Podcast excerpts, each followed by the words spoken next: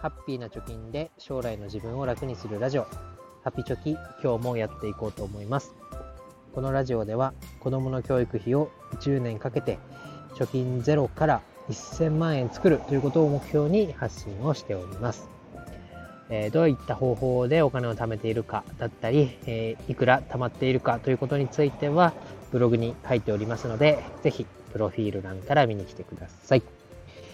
えー、今日のテーマはまあ、無駄遣いを減らす考え方として、え wants と needs ということを勉強しましたので今日はそのことについて話したいと思います、まあ、結論から wants と needs というのは何かというと、まあ、wants、まあ、そのまま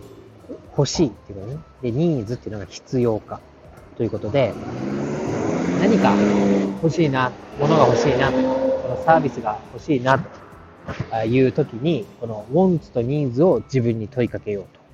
ということです。えー、wants 欲しい、ただ欲しいものなのか、か、えー、必要だから買いたいと思っているのかということを、まあ、欧米で、欧米では子供の金融の感覚を教育する初歩の段階で親が子供に対してやっているということが言われてました。まあ、買いたいとなった時にね、えー、ただ単に衝動的に欲しいのかなきゃいけないから欲しいと思ってるのか、まあ、必要かということを問いかけて、まあ、必要であれば買う。でまあ時にはウォンツ欲しいと思っただけでも買うと。でただまあ、お金がね、えー、なくなったタイミング時間が経ってお金がなくなってきたなとかお小遣いが少なくなってきたなっていう時にちょっとね、えーあの時買ったこれって後悔してないか？みたいな。お小遣い残ってるって聞いてみたり買ってよかったと思う？って聞いてみたりする、まあ、自分に対しても子供に対してもすることによってああの時買わなきゃ違うものが買えていたなとか、えー、これは、えー、必要なものでこういう経験とかねこういうことができて良、えー、かったと思ったから買ってよかったとニーズだったなと、え思い返せるというようにこうちょっと時間が経った時冷静な頭で、えー、あの時買ったものはウォンツとニーズどっちだったかなというのを、まあ、自分の頭で考える癖をつけることによって徐々に適切な判断ができるようになりますよということが書かれてました。書かれてましたっていうかねこれが書かれていたのは、えー、楽天証券が運営しているトーシルというウェブサイトがあるんですけど、えー、そこで書かれてました。でどの誰が書いたかっていうと、えー、ファイナンシャルプランナーで、えー、3000円の投資生活っていう、まあ、インデックス投資の、まあ、なんだろう、初心者に優しいというか、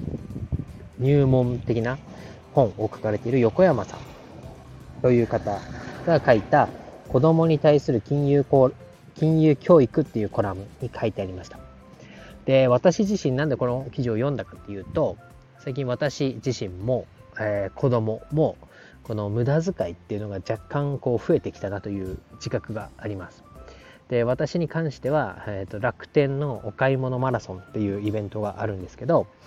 そのイベントのルールとしては、えー、店舗数を多く買ったらポイントがのポイントの倍率が高くなると1店舗で買うより2店舗2店舗で買うより3店舗でその期間中に買い物をするとポイントが高くなるよと。でまあそれがね、えー、楽天市場のまあ目論見みというか思惑でもあると思うんですけどいっぱいの店舗でいっぱい買ってもらおうと。で最終的に1人当たりの購入金額を増やそうという、まあ、施策というのは分かってるんですけどどうしても買ってしまうと。で娘に関しては最近まあ、あのガチャガチャに興味が出てきたりとかあとはアニメのえー、フィギュアだったりアニメとコラボしているお菓子を買いたいという欲が出てきた、えー、でちょっと無駄遣いが増えてきたなという自覚がありました。で、えー、この本を読んだんですけどあこの本じゃないこのコラムを読んだんですけど、えー、やっぱりこうなんだろう無駄遣いっていうのは支出の中で言うと消費浪費投資っていうのがある中では浪費という分野に入ると思います。でここの浪費をいかに減らして、え、投資に回すかによって、まあ、将来的な資産の増え方が変わってくるよっていうのは、まあ、よく言われていることですけれども、まあ、ここのね浪費の減らし方というところで大変参考になりました。でこのコラム自体は15歳からの金融教育みたいな文脈で書かれてましたけど完全にこの30歳の自分にも 当てはまるしとても勉強になるなと。で、えー、まあ、大人がね習慣づいてないこの浪費対策、ウォンツとニーズを考えるということ、えー、ができてないのに子供に教えられるはずもないなと。その立ち止まってね、誰がどう見たってウォンツだろう、ウォンツの消費だろうと、え思った買い物をしてるなっていうのを子供が見て、で、逆にね、子供がこれが欲しいって言ったらダメだと。必要ないだろ、無駄だろと言って親が止めるっていう構図は、もう明らかにこう、権力じゃないですけど、親のね、えエゴの発言でしかないなっていうことも思いますし、まあ、自分自身もこの新しいウォンツとニーズという考え方をまあ学ぶことによってで改めてこう一個一個のお金を払うという行為財布からお金を出すとかインターネットでポチッとする行為っていうのを、まあ、洗練させてくれるというような まあかっこいい言い方をしてますけどまあ無駄遣いが減るなと思いましたので今日は、えー、勉強したよということでこの話をさせてもらいました。まあ、無駄が減ればね当然もらった金額から出ていくお金が少なくなるわけですから教育費に回せるお金っていうのも必然的に増えますし、まあ、教育費じゃなくてもなんかワンランク上の体験ができたりとか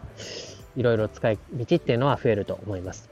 まあ、コツコツコツコツ貯めていくっていうのも大事ですけどその小さな無駄遣いっていうのを減らすっていうのも同じぐらい大切なことだと思いましたので今日はお話をしました。で詳しい内容は記事を読んでもらうとまあすっとね頭に入ってくると思いますので、えーえー、チャプター欄に記事の URL 貼っておきますので興味ある方は見に見てみてください。今日は以上です。バイバイ。